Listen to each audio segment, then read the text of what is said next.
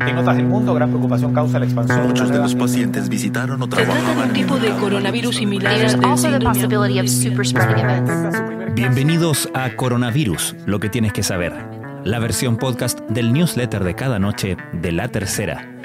Una producción de Crónica Estéreo. Es miércoles 29 de julio. Las personas han tenido un buen comportamiento. A esa conclusión se ha llegado en el Ministerio de Salud al evaluar la primera jornada de desconfinamiento, la fase de transición, en siete comunas de la región metropolitana. Según destacó la subsecretaria de Salud Pública Paula Daza, si bien se registró un aumento de circulación, las personas no se conglomerado. Han salido a lugares abiertos, a los parques, a caminar, los niños a jugar, agregó. Al mismo tiempo, desde el Consejo Asesor COVID-19 fijaron una serie de umbrales para la etapa de transición.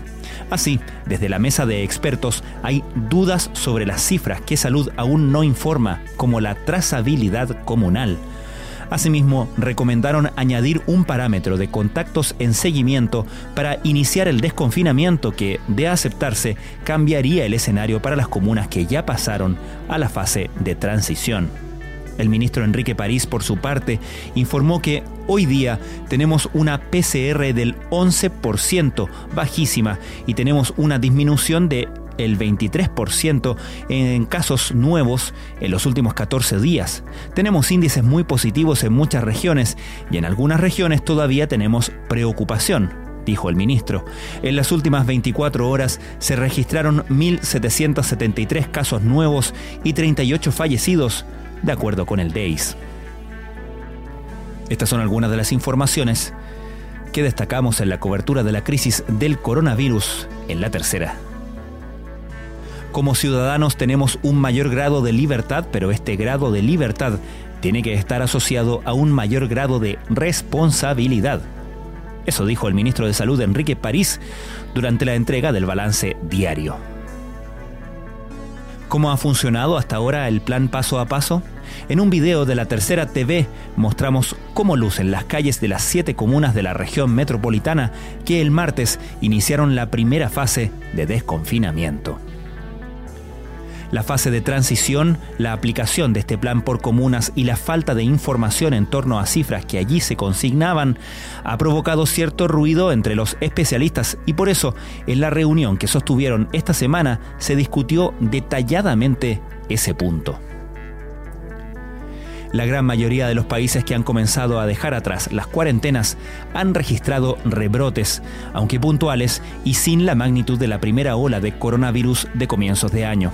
En Chile, algunos especialistas estiman que a mediados de agosto podría registrarse un alza de casos.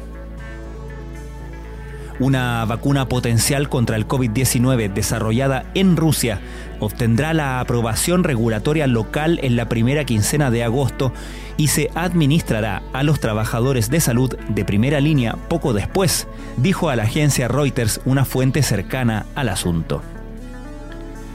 En un intento por frenar una segunda ola de COVID-19, varios países europeos impusieron el uso obligatorio de mascarillas y establecieron restricciones de viaje a España por el alza de casos.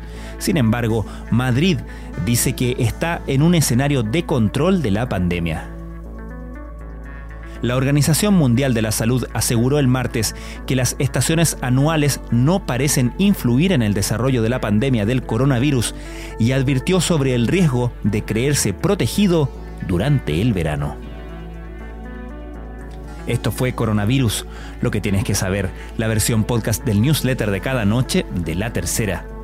La redacción es de Alejandro Tapia, la producción de Crónica Estéreo, el podcast diario de La Tercera que cada día, de lunes a viernes, te ofrece un capítulo dedicado en profundidad a un tema de contingencia. Puedes suscribirte a Crónica Estéreo a través de Spotify, Google Podcast, Apple Podcast y donde sea que escuches tus podcasts. También lo encuentras en latercera.com.